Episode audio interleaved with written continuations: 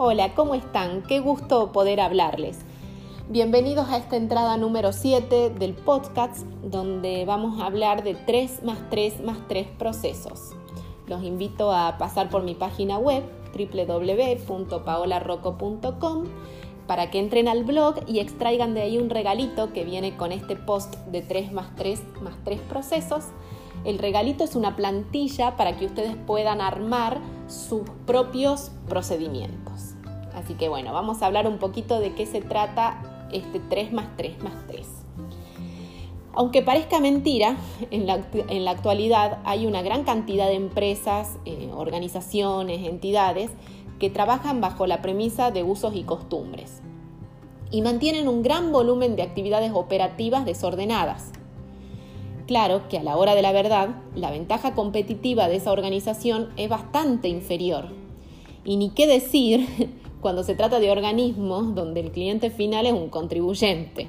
No sé si esto les suena. ¿Se les viene a la mente alguna experiencia haciendo trámites? Eh, una experiencia que dejaba bien al descubierto la falta de procesos en una gestión que hizo que la pasaran muy mal? Bueno, mi lista es bastante larga con respecto a esto y he tenido varias malas experiencias que denotan esto, una falta de procesos en su gestión. La mayoría de estos casos es porque están sumergidos en la preocupación y en el preconcepto de que para hacer efectivos los procesos, para tener procedimientos en las organizaciones y gestionarlos, se requiere de mucho trabajo o que hay que tener recursos humanos muy preparados, con unas cualidades específicas o nada, simplemente no saben lo que es trabajar en un ambiente ordenado. Eh, muchas veces pasa solo eso. Lo bueno es que cuando lo descubren es un camino de ida. Lo primero que debemos hacer es trabajar con la cultura organizacional, dependiendo del rubro, de, cómo es la cultura en, cada empresa o en cada entidad particularmente, y trabajar las tres primeras cuestiones. Y acabamos con el primer número tres. ¿sí? Primero tenemos que armarnos un mapa mental y dividir los procesos que queremos generar en tres partes. La primera es los procesos estratégicos. este mapa que vamos a idear en nuestra cabeza tiene que primero pensar qué procesos estratégicos son los que debo tener presentes en cuenta para materializarlos. Los procesos estratégicos son todo lo que tiene que ver con decisiones, planificaciones y estratégicas. Punto número dos, los procesos claves. Acá no hay que darle tanta vuelta. Son directamente los que se vinculan con el producto o con el servicio. Son lo que tiene que ver con la operación. ¿sí? Y por último tenemos el número 3, que son los procesos de apoyo. Son los que nos brindan el apoyo para que se puedan hacer las cosas, como por ejemplo eh, las capacitaciones que tenemos que darle al personal, las compras que tenemos que efectuar para que el producto o el servicio se, haga efectivo, las auditorías que nos van a producir mejoras. Eh, esos son los procesos de apoyo, son los que apoyan como bien lo dice la palabra. Entonces, las tres primeras partes son, nuestro primero tres es, uno, procesos estratégicos, dos, procesos claves y tres, procesos de apoyos. Cuando hicimos este mapa mental, toda esa información la aterrizamos en un escrito. La escribimos en algo, en algo digital, en un papel, en lo que sea.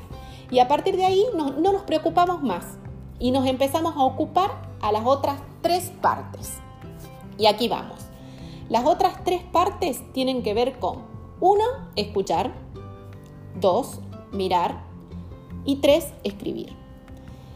El objetivo es que tengamos en todo momento muy, muy arraigada la idea de que nuestros procesos tienen que ser reales. ¿Qué quiero decir con esto? Que no podemos escribir solos las cosas. Tenemos que trabajar sí o sí en equipo, escuchando a los que hacen el trabajo. Tenemos que escuchar a los responsables, a las personas que ejecutan. Tenemos que después el punto número dos, mirar lo que están haciendo para que ya teniendo esas dos cosas, escuchando y mirando, podamos materializar el tercer punto que es escribir. y ahí ya vamos a escribir la secuencia de los pasos que hemos escuchado y hemos mirado, manteniendo una lógica, ¿no? Siempre enfocándonos en lograr el resultado. Así que ahí ya tenemos las otras tres partes. Escuchar, mirar y escribir. Y ahora vamos a las últimas tres. Las últimas tres son, uno, comunicar, dos, practicar y tres, mejorar el punto número uno y el punto número dos hablan por sí solos. Comunicar, una vez que ya tenemos ese escrito en, el paso anterior, lo que vamos a hacer es comunicar y vamos a practicar que esos escritos y el proceso que hemos generado se haga de manera real y como lo, lo dijimos. Pero viene la mejora continua, el punto número 3, la parte más linda. Y aquí en este último punto que es mejorar y que es la palabra más bonita que tiene calidad, hay muchísimas técnicas que nos pueden ayudar a cuantificar, a armar nuestros procesos con una estructura que nos permita eh, emplear técnicas o herramientas que podamos demostrar que funcionan bien o que tienen algunas fallas, detectamos las fallas y las podamos mejorar. Si entran a mi blog, como ya les dije al principio, van a encontrar más detallado eh, de qué se tratan algunas técnicas. Ahí les estoy mencionando las 5S, ¿sí? Eh, también eh, la técnica de Pokayoke, el mantenimiento productivo total, el HACCP y la ingeniería concurrente o la ingeniería total. Los invito a mi blog para que para que puedan eh, conocer un poquito de estas técnicas que nos van a ayudar mucho en la mejora de los procesos.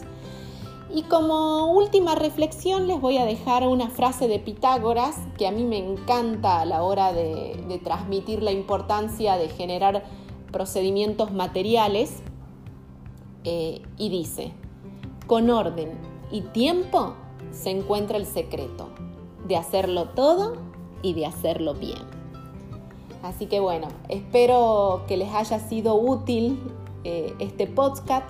Los invito a, a materializar los procedimientos en sus organizaciones, en sus empresas y a la orden para lo que necesiten.